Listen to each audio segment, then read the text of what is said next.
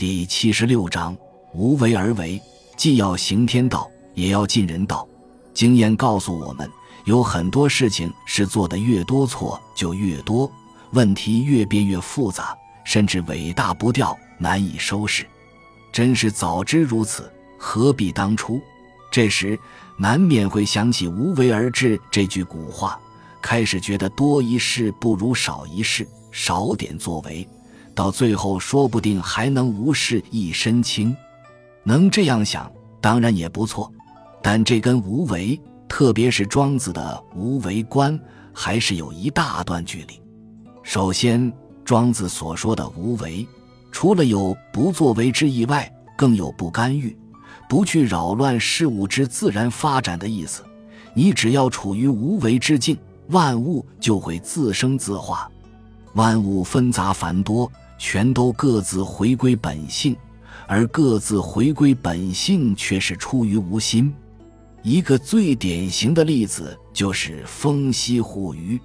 所谓风息，并不是要对鱼类枯竭的溪流有所作为，而是请大家高抬贵脚，远离此地，不要再进来抓鱼、烤肉，不要插手做任何事，让万物依其本性自生自化。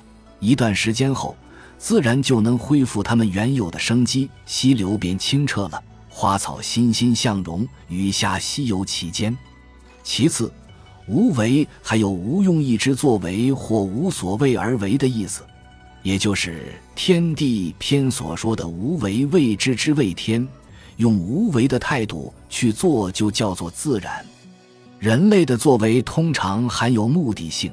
甚至是为了满足个人的私欲与私利，结果为尘世带来种种纷扰。譬如前面所说，当年台北市政府对境内的基隆河进行截弯取直的工程，表面上是为了防洪治水，但另有一个目的却是在截弯取直后可以增加不少可用的新生地。这个目的大大扰乱干预了自然。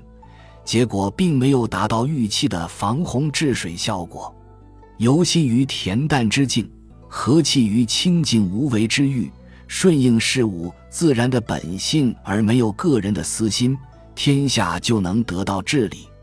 最后，为是有层次之分的，在右篇说，天道是无所作为而处于崇高地位的，人道是有所作为而积劳累苦的。无为而尊者，天道也；有为而累者，人道也。在社会层面也有着类似的天人关系。在上位的必须无为，才能义勇天下；在下位的必须有为，才能为天下所用。这是不变的道理。对现代人来说，这段话可以被理解为：如果你想让他人，特别是下属或子女，发挥他们的才情与功能，那你就要无为，不越俎代庖，也不干涉阻扰，让他们顺性发展，尽到他们应尽的责任。如果你想发挥自己的才情与功能，尽到自己应尽的责任，那你就必须有为，因为这也是做人的道理和本分，人道。所以，庄子并非要我们无事一身轻，或多一事不如少一事。而是奉劝我们必须在某些方面无为，某些方面有为，既行天道又尽人道，这也是另一种形式的天人合一。本集就到这儿了，感谢您的收听，喜欢请订阅关注主播，主页有更多精彩内容。